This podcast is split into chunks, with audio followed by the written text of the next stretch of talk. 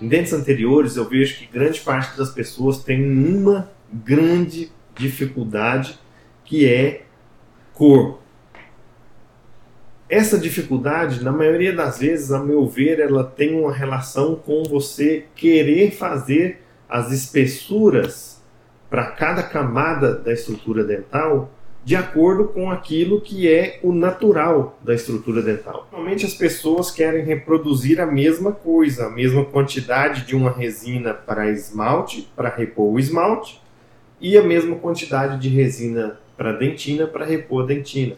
E isso vai levar ao acinzentamento das suas restaurações. Porque as resinas para esmalte são mais translúcidas e todo material translúcido acinzenta com o aumentar da espessura. O trabalho agora deve ser executar suas restaurações, mas usar mais dentina e menos esmalte. Essa é a parte mais importante para você chegar no resultado de cor que te dê então uma harmonia muito bacana em relação à estrutura dental que você está repondo.